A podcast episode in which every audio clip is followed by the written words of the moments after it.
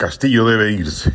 La única salida política de la crisis de gobernabilidad que ha generado el malhadado régimen de Pedro Castillo pasa o por su renuncia o por una decisión del Congreso, sea por la vía de la vacancia o de la acusación constitucional que lo retire de Palacio.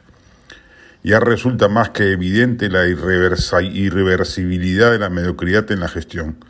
Estamos ante el serio riesgo de un colapso del Estado con las graves consecuencias que ello tendría para el país no solo en términos del daño económico y político que de por sí generaría, sino por la eventual explosión de un conflicto social de curso indeterminado que tal estado de cosas podría producir.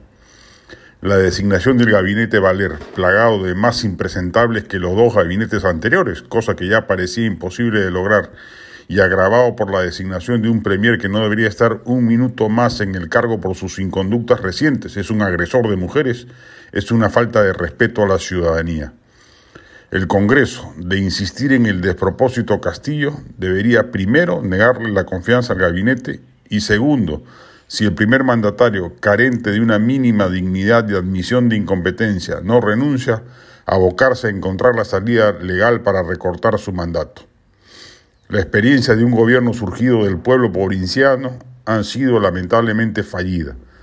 Castillo es un embustero que se arropó de ese discurso anti-establishment para ganar las elecciones pero una vez en el poder ha demostrado que su único logro ha sido reeditar los peores vicios de la República Peruana llevados a su minusválida dimensión, el patrimonialismo, la temprana corrupción, la ineficacia administrativa, etc. Como venían las cosas, el momento destituyente se iba a producir más temprano que tarde. Castillo ha adelantado las agujas del reloj con pasmosa indolencia y desparpajo porque lo que ha pergueñado, con el gabinete Valer es no solo una muestra de su mediocridad, sino también de su evidente psicopatía política. El presidente carece de criterios morales para gobernar la situación psicosocial más grave que pudiéramos hallar en un gobernante.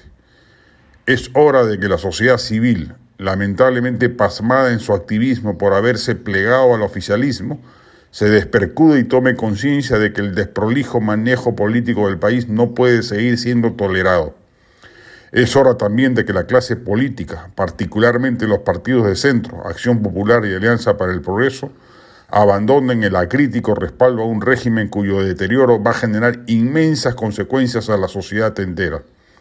La gangrena castillista debe ser cortada temprano antes de que contamine el cuerpo social en su conjunto.